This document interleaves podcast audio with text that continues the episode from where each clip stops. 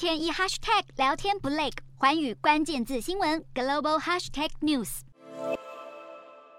欧洲议会的产业技能源委员会二十五日投票通过欧盟晶片法，其中包含一条修正案，提倡欧盟应该与台湾和日本等国家展开晶片外交，相互合作，以确保供应链的稳定。根据欧盟晶片法的一项增修条文，内容明确指出，欧盟应该与理念相近的战略伙伴合作，像是拥有半导体产业优势的美国、日本、南韩以及台湾，透过晶片外交倡议，以强化供应链安全。有专家从战略角度分析，指出台湾和欧盟加强晶片合作，能够避免像中国这样的数位权威继续输出。至于美国近期为了打压中国晶片业，也积极对中国实施晶片出口禁令。不过，荷兰半导体设备大厂艾斯摩尔的执行长韦尼克担忧，美国主导针对中国的出口管制，反而会促使中国发展更先进的本土半导体技术。韦尼克警告，如果中国无法获得外国的机器，他们就会自行研发。虽然需要花费时间，但是中国最终将会达成目标。韦尼克也表示，整体来说，出口管制将会造成一定程度的破坏，